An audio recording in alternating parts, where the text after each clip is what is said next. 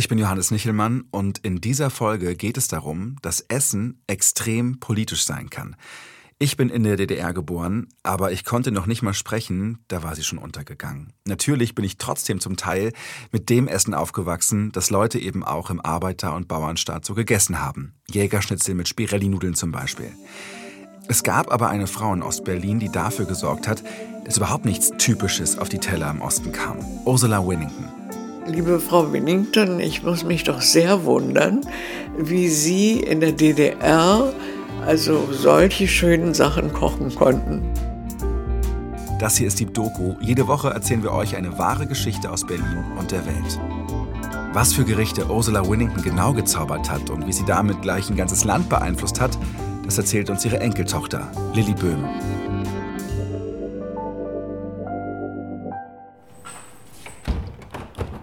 Also mein Ehrgeiz war einfach, ähm, also zu zeigen, dass man mit dem, was es in der DDR gab, hervorragend kochen konnte.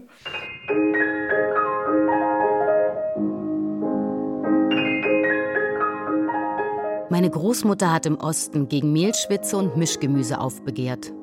Sie prägte die Kochgewohnheiten einer ganzen Generation und weckte im Arbeiter- und Bauernstaat den Appetit auf internationale Esskultur und Lebensart.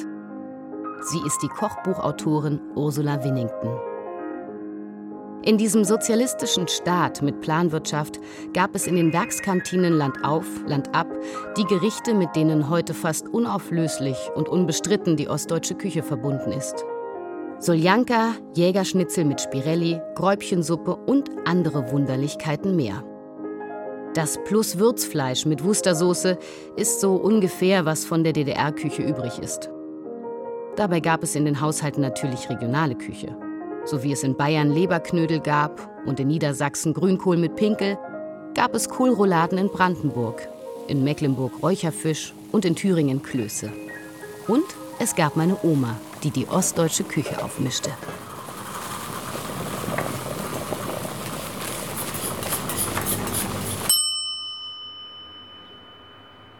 Mit viel Erfolg veröffentlichte meine Großmutter Rezepte in beliebten Zeitschriften wie das Magazin, der Sibylle, dem Guten Rat.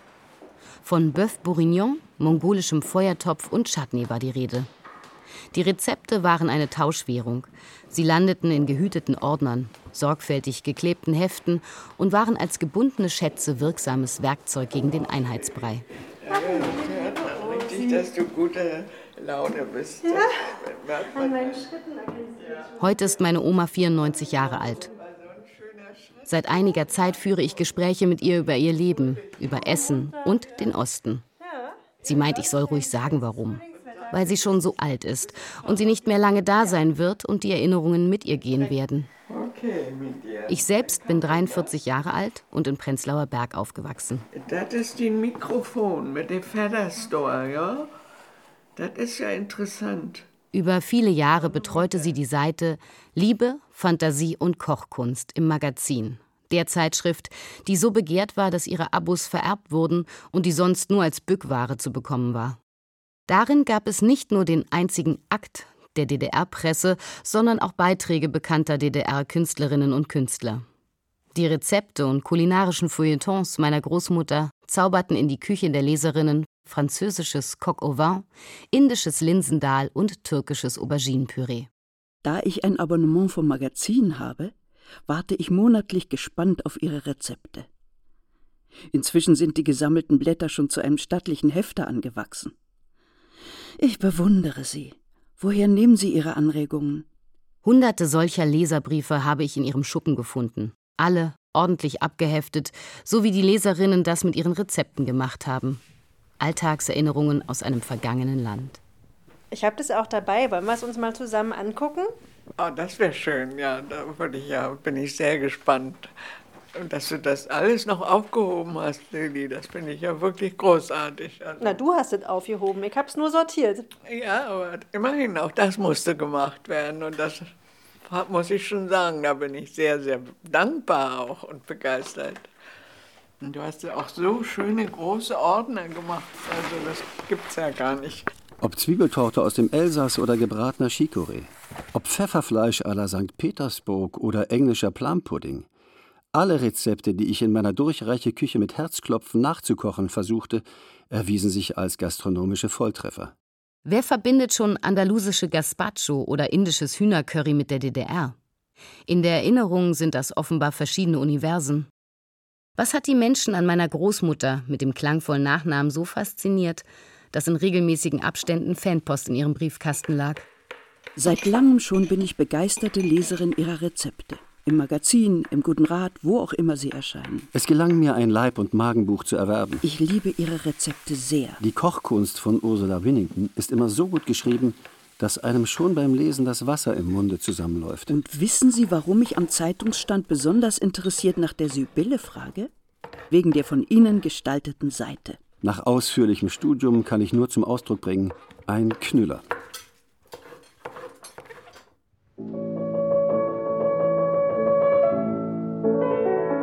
Ich sehe mich noch, wie ich durch meine kleine, vernickelte Kinderbrille den grauen Prenzlauer Berg entdecke. Unsanierte Häuser mit Einschusslöchern, Schlangen vor den Obstständen. Die Kaufhalle Ecke Winzstraße, die 1990 mit der Währungsreform über Nacht komplett aus- und eingeräumt wurde. Bäcker, Fischläden, Eckkneipen. Die Arbeiterkinder und die Künstlerkinder, ältere Damen mit graulila Haaren, Schöne Altbauwohnungen mit abgezogenen Dielen. Kinomarken für kinderreiche Familien. Die pampige Schulspeisung. Die verhärmten Gesichter der Lehrerinnen. Die angespannten Gesichter meiner Eltern in politischen Gesprächen und die hoffnungsvollen Demos 1989. Ich spürte Freude, Unsicherheit, Enttäuschung.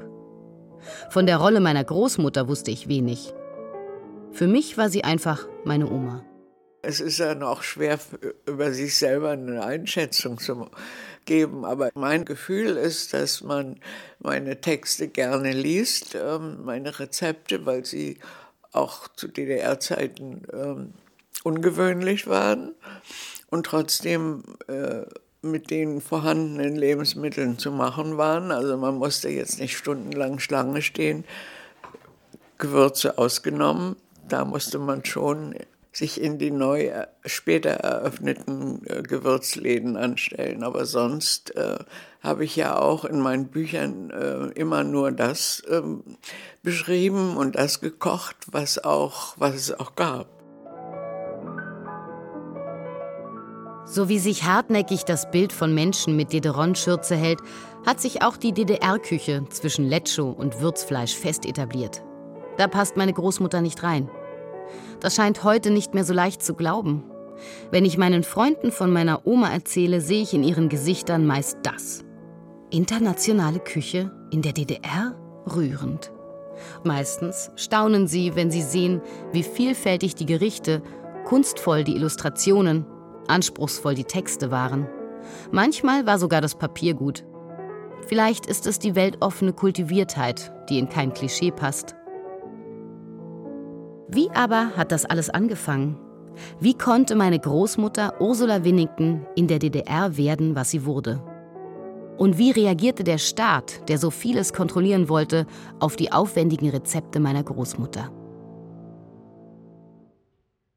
Als Tochter aus gutem Hause, wie man so sagt, ist sie mit einer exquisiten bürgerlichen Küche aufgewachsen. Der Krieg hat ihre Mutter zwar erfinderisch werden lassen, doch auf dem Land war die Not nie so groß. Sie hat noch immer die in Sütterlin geschriebenen Kochbücher ihrer eigenen Großmutter. Insofern hat also das Essen schon früh eine Rolle gespielt. Und dann kam ja die entscheidende Wende, dass als wir ausgebombt wurden, da war ich 14 und wir zogen zu Estrella, der Schwester meiner Mutter. Und äh, da wurde auch sehr gut gekocht, aber es war eine sehr hochherrschaftliche Küche, die ich dadurch auch gelernt habe. Eigentlich fällt mir auf, haben die meisten ihrer Geschichten mit Essen zu tun. Für mich beginnt Kochen da, wo Rezepte aufhören, sagt meine Großmutter und möchte immer noch als erstes wissen, was es wo zu essen gab.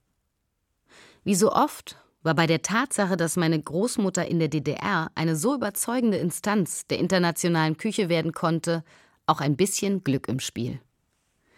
Bis sie Rezepte veröffentlichte, hatte sie, die als weder Arbeiter noch Bauernkind erst keinen Studienplatz bekam, einen Doktor in Landwirtschaft und einen, wie sie fand, langweiligen Job als Chefredakteurin des Landwirtschaftlichen Zentralblattes. Hier konnte sie zunächst in sozialistische Kochtöpfe gucken.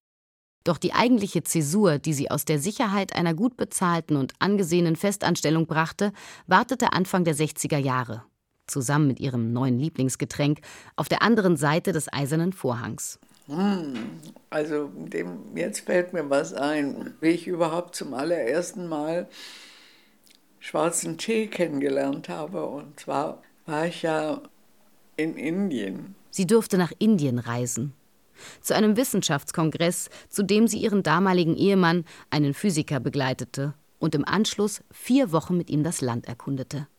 Und was mich also total überrascht hat, dass morgens, also wir sind da angekommen in Bombay in einem schicken Hotel, jeder hatte sein Zimmer.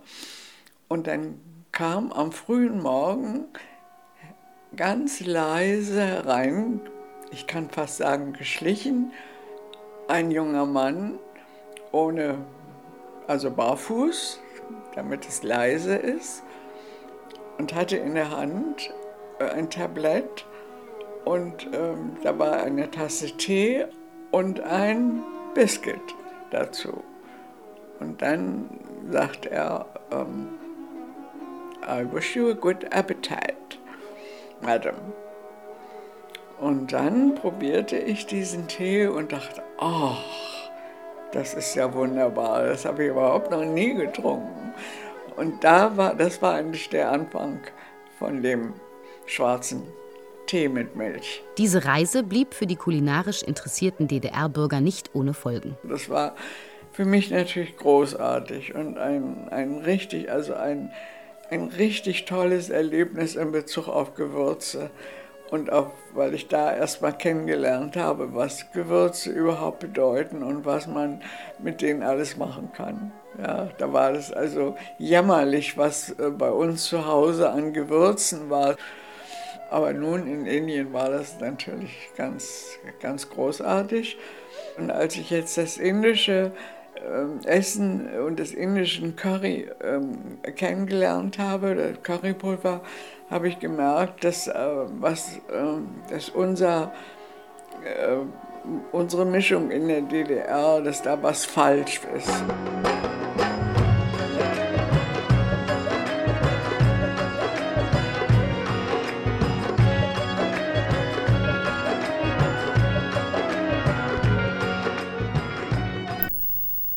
Da war meine Großmutter Mitte 30.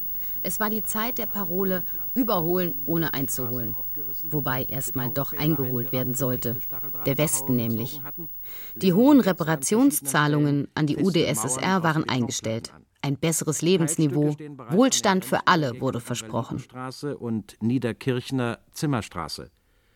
Auch am Übergang Friedrichstraße ist eine Betonbarriere errichtet worden, die fast die ganze Straße sperrt. Besonders versorgt wurden die Hauptstadt und die Zentren der Arbeit.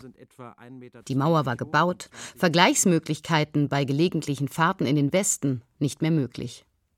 Doch alle staatlichen Propagandamaßnahmen konnten nicht verhindern, dass Ostprodukte weniger geschätzt wurden als die von drüben und die Verwandten im Osten nun Pakete mit Lebensmitteln bekamen. Im Westen war das Missverständnis von Mangel als Armut entstanden. Im Osten wurde das Gegenbild zu den eigenen HO-Schaufenstern immer glänzender. Während im Westen der Marshallplan die Regale prall gefüllt hatte und die Reisemöglichkeiten auch kulinarisch inspirierten, entdeckte meine Großmutter eine Nische. Es gab nur ein Problem: Wie international kochen ohne internationale Zutaten? Es gab keine Italienreise, die neue Geschmackserlebnisse brachte, und keine sogenannten Gastarbeiter aus der Türkei, die ihre mediterranen Produkte verkauften.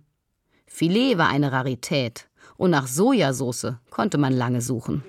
Sohn der Arbeiterklasse und Funktionär der Partei, Erich Honecker, ist erster Sekretär des Zentralkomitees der SED.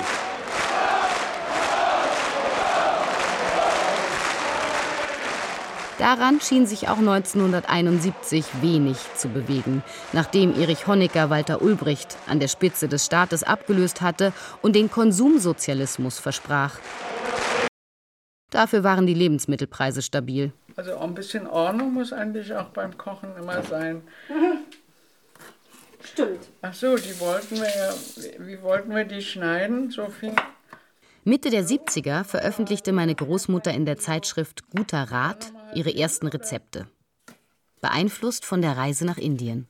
Überall sind alte Rezepte erhalten geblieben aus der Zeit, in der Essig, Zucker und Salz die wichtigsten Konservierungsmittel waren. In der Sowjetunion sind es die sauer eingelegten Pilze, Weintrauben oder Pflaumen. In Korea der erfrischende Kimchi, das koreanische Sauerkraut, das nur so vor Knoblauch, Paprika und Ingwer strotzt. Ein Land ist jedoch geradezu berühmt für seine Pickles, besonders für seine Chutneys. Das Land, in dem der Pfeffer wächst, Indien. Bei uns ist Chutney und die indische Art weniger bekannt. Daher möchten wir allen, denen wir Appetit darauf machen, noch ein paar Tipps geben.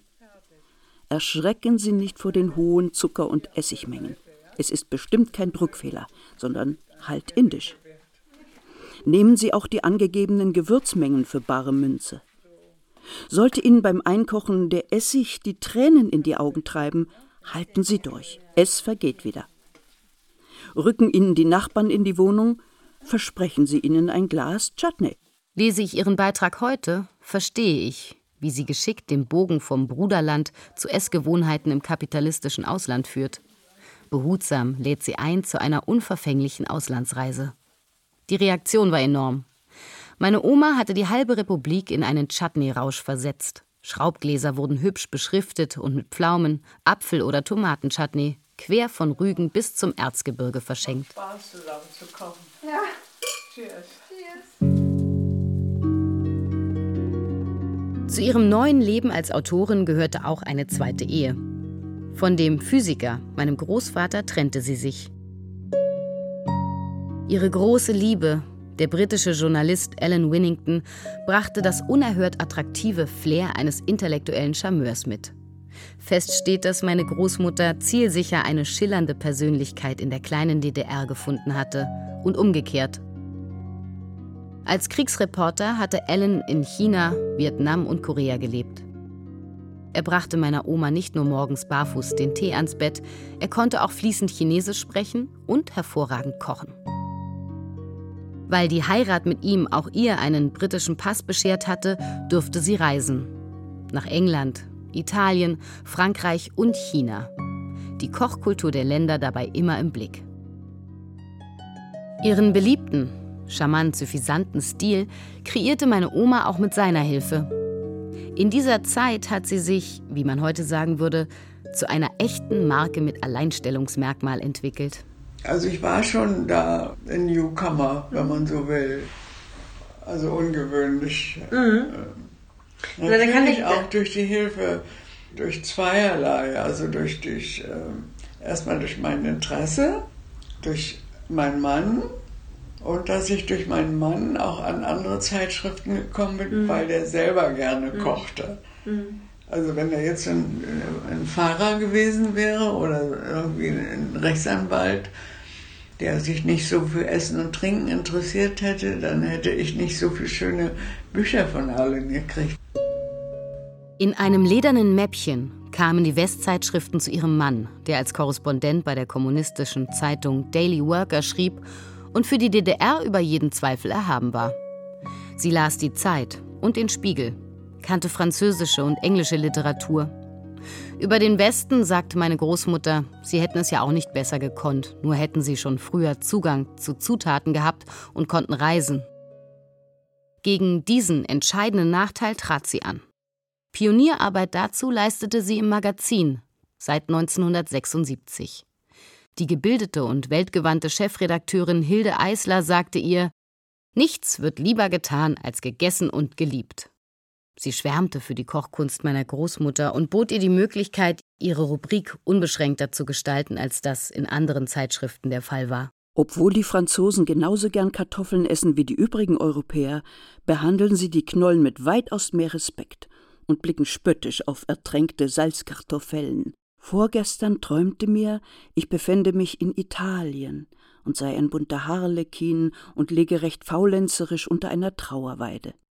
Wie jeder weiß, dachte Heine gar zu oft an Italien. Um ihren wankelmütigen Gemahl Heinrich VIII. bei der Stange zu halten, hat Anne Boleyn mit Vorliebe kleine, delikate Käsekuchen, Maids of Honor, Hofdamen genannt, gebacken. Ein Vierteljahrhundert lang schrieb sie hier kulinarisch Wissenswertes. Aber sie musste mit der jeweiligen Versorgungslage des Landes in ihren Texten und Rezepten umgehen. Mal waren es die Tomaten, mal der Knoblauch, der fehlte. Dafür gab es Tipps für wilden Salat mit Löwenzahn, Giersch oder Sauerampfer. Kreativität war gefragt, denn es herrschte Mangel an vielem. Sehr geehrte Frau Dr. Winnington, angeregt durch Ihre spritzige Art, für das Kochen furchtbar scharfer Sachen zu werben, habe ich es mit Ihrem Chutney versucht und bin hell begeistert. Aber vielleicht ist es doch angebracht, für seltene Gewürze, zum Beispiel Kurkuma, Madeira, Sojasauce und so Ersatz anzubieten.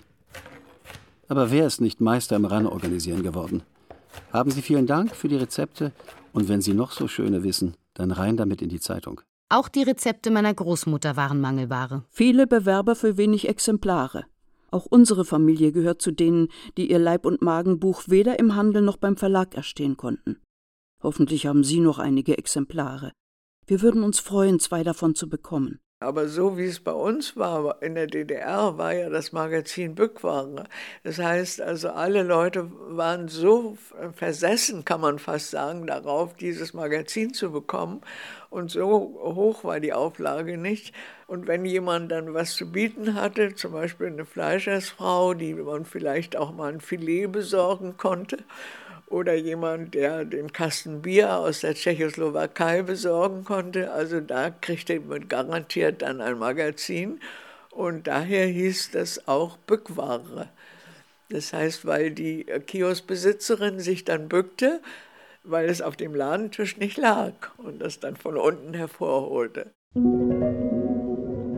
Es gibt viele Bilder von Gemüseläden mit leeren Regalen, wo Kohl, Kartoffeln und Birnen die einzige Auslage waren. Man kann durch das Schwarz-Weiß-Foto die muffigen, staubigen Kartoffelkisten riechen. Jeder und jede aus dem Osten kann Geschichten von früher erzählen, die mit Versorgungslücken zu tun haben. Aber sie erzählen auch von Improvisation und Kreativität. In Bezug auf die Ernährungslage gab es keinen Mangel im Sinne einer Notlage. Das zeigt das ostdeutsche Eingabewesen, diese rege genutzte Möglichkeit, Beschwerden direkt nach oben zu adressieren. Nur 5 bis 10 Prozent der Beschwerden gelten in den 80ern der Konsumlage, ganz besonders der ungleichen Verteilung.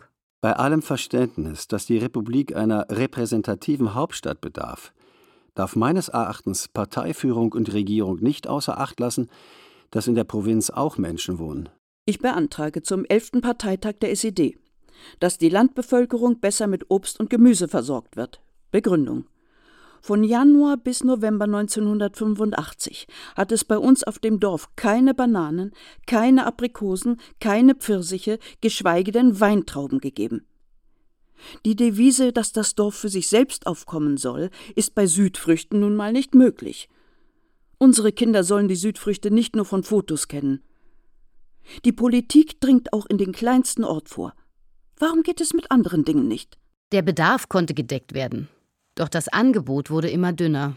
Gut- und Spitzenverdiener, besonders in den Städten, lebten sehr gut. Denn wer Geld hatte, konnte es für überteuerte Produkte aus dem Westen im Delikat verbraten. Oder im Intershop, einer Handelskette, in der es das Warenangebot von drüben gab aber nur für die, die Zugang zu D-Mark hatten. Auf dem Weg zur klassenlosen Gesellschaft teilte sich die Bevölkerung in die mit Westgeld, Westverwandtschaft oder Forumschecks und die ohne. Das ideologische Dilemma der Ungleichheit wurde hingenommen. Mit fehlenden Zutaten hatte auch meine Großmutter in Berlin weniger Probleme, und ihr Ehemann Alan, der problemlos zwischen den Welten wechseln konnte, holte schon mal Koriander aus Westberlin. Eine Möglichkeit, die den meisten Leuten in der DDR bekanntlich fehlte. Aber meine Großmutter versuchte, die vorhandenen Zutaten enorm aufzuwerten. Mit dem schnöden Weißkohl, den keiner mehr sehen konnte, wurden chinesische Löwenköpfchen gezaubert. Blumenkohl verwandelte sie in Chou-Fleur au Gratin. Als es eine Überproduktion von Eiern gab, machte sie ihren Leserinnen mit Quiche Lorraine und chinesischen Teeeiern den Mund wässrig. Da hatte man wenig Probleme bei der Beschaffung und es gab nicht wieder Soljanka und Senfeier. Bambus ersetzte sie durch Kohlrabi. Paprikarezepte gab es nur im Sommer und bei Sojasauce musste mit Erwa Speisewürze und einem Schuss Essig oder Zitrone getrickst werden. Meine Großmutter und ihre Leser waren da pragmatisch. Sie wollte dem Langweiligen das Besondere, dem Biederen das Aparte entgegensetzen. Doch auch hier war oft die Politik das Haar in der Suppe. Der Staat mischte sich ein. Unter dem Motto Viele Männer kochen gern wollte meine Oma mit Korrespondenten anderer Länder gemeinsam kochen. Das kam in dem Land, das sich die Emanzipation auf die Fahne geschrieben hatte, gut an.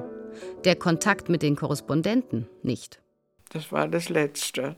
Und dann war es so, dass also der Chefredakteur sagte also, wir hören jetzt mit der Serie auf und ich war ein bisschen enttäuscht, aber es war mir irgendwo klar, dass irgendwie von oben, wie man so schön sagte damals, äh, irgendein Hinweis kam, ach, mit der Serie sollte man vielleicht doch lieber aufhören.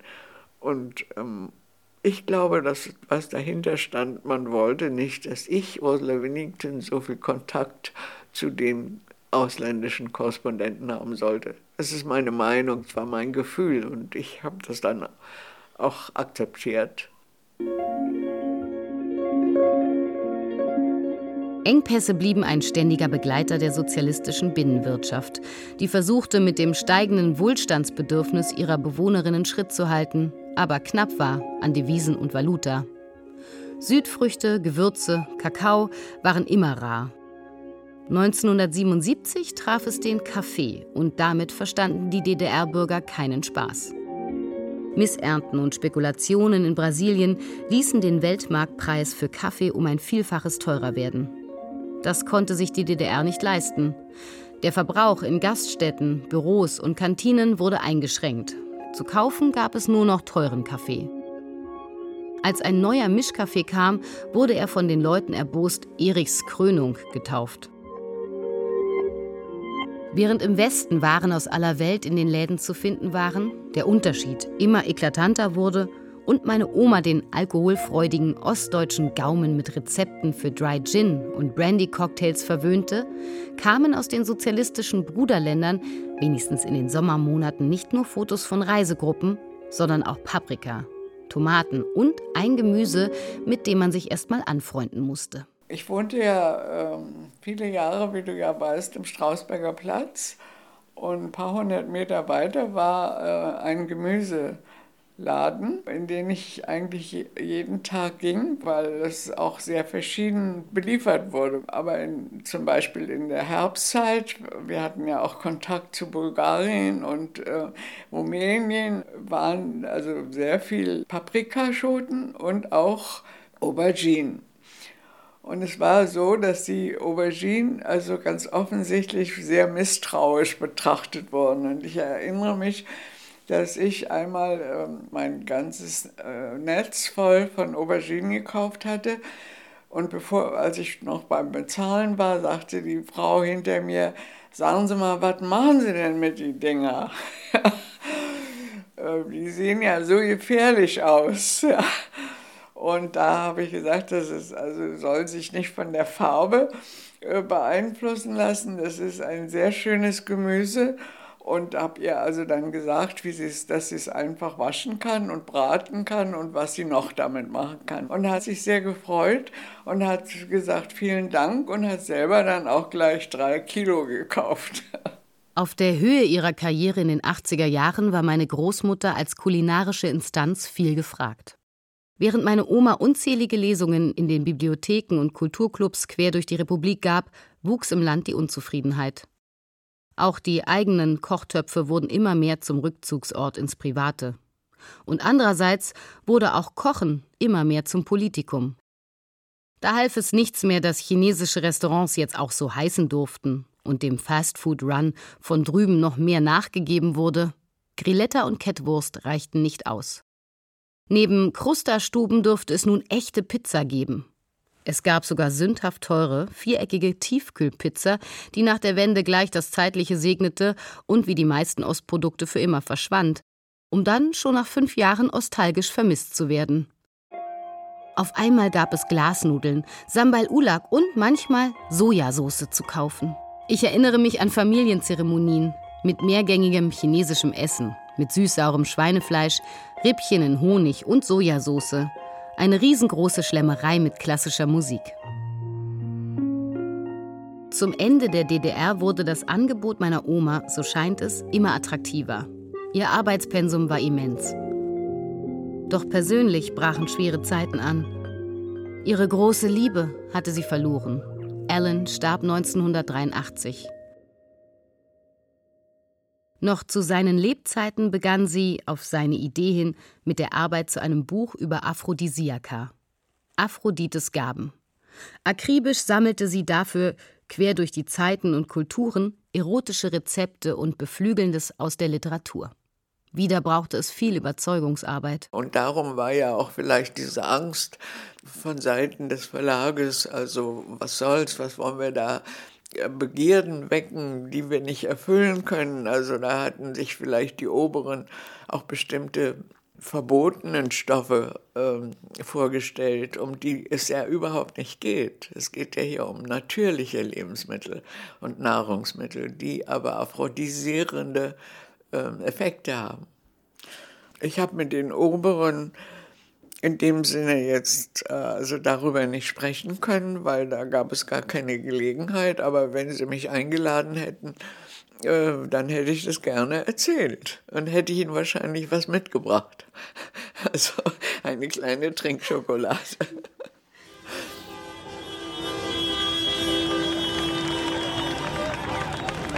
Die Wende kam zwischen Manuskript und Buch. Man hat uns erst eine Weile schmoren lassen und dann wurden die Sprechchöre mal lauter und dann haben sie gesagt, Grenzen auf, dann ging's los. Aphrodites Gaben erschien 91, doch der Erfolg für die lange Arbeit blieb aus. Mit dem Fall der Mauer verlor meine Großmutter quasi über Nacht ihre Nische. Im August 89 noch bat der VEB Eisen- und Hüttenwerke um ihre geschätzte Expertise für die Produktion eines Woks und chinesischen Kochgeschirrs. Die Anfrage wurde im Dezember 89 zurückgenommen. Ostdeutsche wollten jetzt lieber reisen, wollten neue Kochbücher. Westdeutsche sich nicht internationale Küche von einer Ostdeutschen erklären lassen. Dass man in der DDR hervorragend kochen konnte, gab ihrer Karriere einen Rahmen. Ihr war das Land abhanden gekommen, in dem sie so ausgesprochen erfolgreich und beliebt gewesen war. Nach der Wende war es für meine Großmutter schwer, neu Fuß zu fassen. Denn obwohl ihre Expertise sich auch auf der anderen Seite des eisernen Vorhangs sehen lassen konnte, der Makel des Ahnungslosen schien den Ostdeutschen anzuhaften. Beim seltenen Bücherverkauf Richtung Westen klang das so. Ein Rätsel allerdings ist uns noch, wie Sie all diese leckeren Gerichte mit Zutaten aus der DDR gekocht haben. Wir haben mit Begeisterung die Rezepte gelesen und werden daraus kochen. Liebe Frau Winnington, ich muss mich doch sehr wundern, wie Sie in der DDR also solche schönen Sachen kochen konnten, wo Sie doch so im Grunde genommen gar nicht richtig was zu essen hatten. So in ungefähr war es geschrieben. Und da habe ich mich ziemlich geärgert und habe geschrieben, mein lieber Herr, sowieso, ich muss Ihnen mal sagen, in der DDR gab es Fleisch, noch und noch so reichlich, Geflügel äh, und Fische gab es in jedem Fall. Und es gab Wein und Bier, es gab Gewürze, okay, man musste also ein bisschen aufpassen und sammeln, dass man da einen kleinen Vorrat äh, sich schafft. Obst äh, gab es das, was, es, was hier wächst und Gemüse auch. Und wenn man damit nicht kochen kann, lieber Herr Doktor, dann kann man nicht kochen. Ihre Ursula Winnington.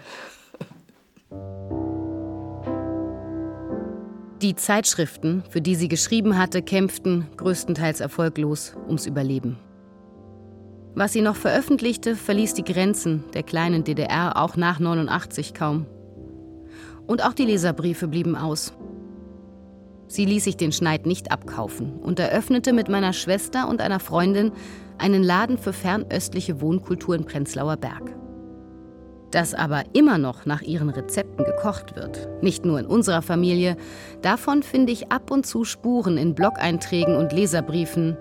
So 2018. Mein Rezept für Lemon Curd, diese very britische aromatherapeutische Süßigkeit, stammt noch aus der DDR-Zeitschrift Magazin, in der Ursula Winnington, die Biolek des Ostens, ihre Küchenkolumne betrieb oder 2011. Seit drei Wochen spiele ich mit dem Gedanken, eine Pavlova zu backen, nachdem ich das Rezept in einem kleinen Kochbüchlein von Dr. Ursula Winnington gefunden habe. Frau Winnington war in der damaligen DDR die Kochpäpstin. Ihr Chutney bringt ihr auch im Jahr 2000 noch einen richtigen Leserbrief. Sehr geehrte Frau Dr. Winnington, vor Jahren war im Magazin ein Rezept von Ihnen gedruckt. Chutney mit Tomaten, Knoblauch, Zwiebeln etc. Es war das absolut Beste, was ich jemals gegessen habe. Leider habe ich es nicht mehr. Dabei hätte ich heute nicht mal mehr die Probleme mit den Zutaten. Selbst meine älteste Enkeltochter schwört darauf. Deine Urenkeltochter, Osi. Entschuldigung, ja, das vergesse ich immer. Ich vergesse immer, dass ich so alt bin und schon Urenkel habe. Nur einige? Einige.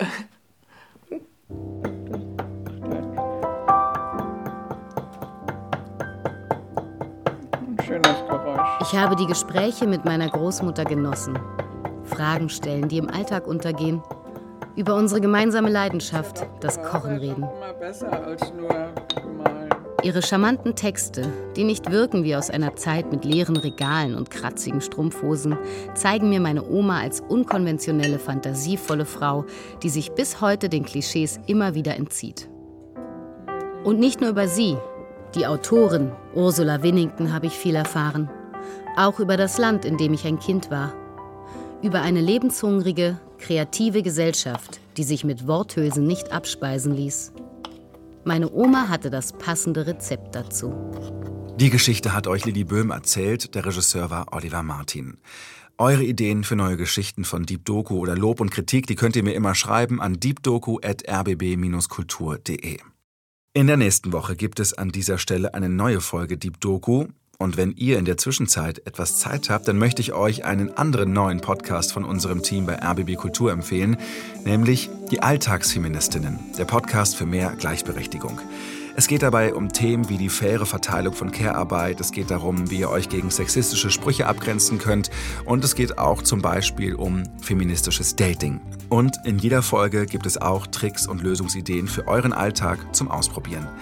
Die Alltagsfeministinnen, das ist unser neuer Podcast für mehr Gleichberechtigung und den hört ihr, genau wie Deep Doku, in der ARD Audiothek und überall dort, wo es Podcasts gibt.